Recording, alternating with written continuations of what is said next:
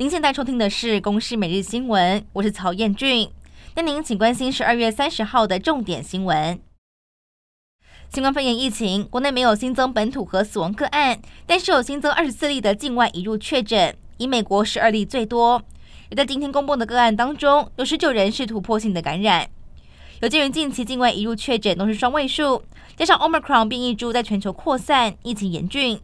指挥中心表示，从明年的一月一号开始，扩大办理社区加强监测方案，正在发放公费新冠肺炎家用快筛试剂的诊所将会从八十六家增加为两百七十二家。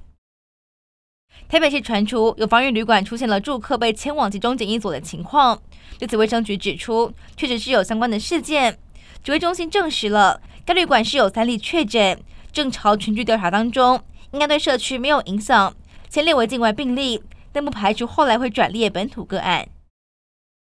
明天台北市要举行跨年晚会，但是网络上有民众 po 文说要学郑捷杀人，跨年要炸一零一的民众和总统府。警方立刻追查，在新北市逮捕到了朱姓男子。他供称是情绪不好才留言抒发，讯后被以恐吓公众罪嫌移送侦办。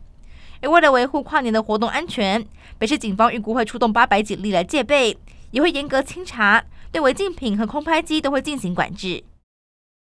香港警方在昨天逮捕了立场新闻高层等人，国际社会同声谴责，呼吁中共停止打压香港自由独立媒体。但香港特首林郑月娥否认整顿反对派媒体，同时抨击西方政府机构和媒体没有掌握证据就妄下定论，是践踏法治。而台湾也有许多民间团体声援立场新闻，呼吁政府要尽快修法，完善港人来台的庇护机制。台股封关日，三中场是以小跌二十九点作收，但指数依然收在一万八千两百一十八点，成交金额是两千六百三十一亿元，累计台股今年大涨三千四百八十六点。其中航运产业旺，长荣海运在前三季获利破一千五百亿，外传有发给员工最高四十个月的新台币年终奖金。新冠肺炎疫情持续在国际延烧，英国的确诊病例再创新高，住院人数也是近十个月来最多。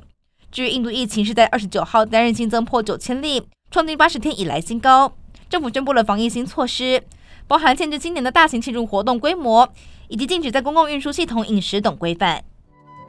以上内容由工人新闻制作，感谢您的收听。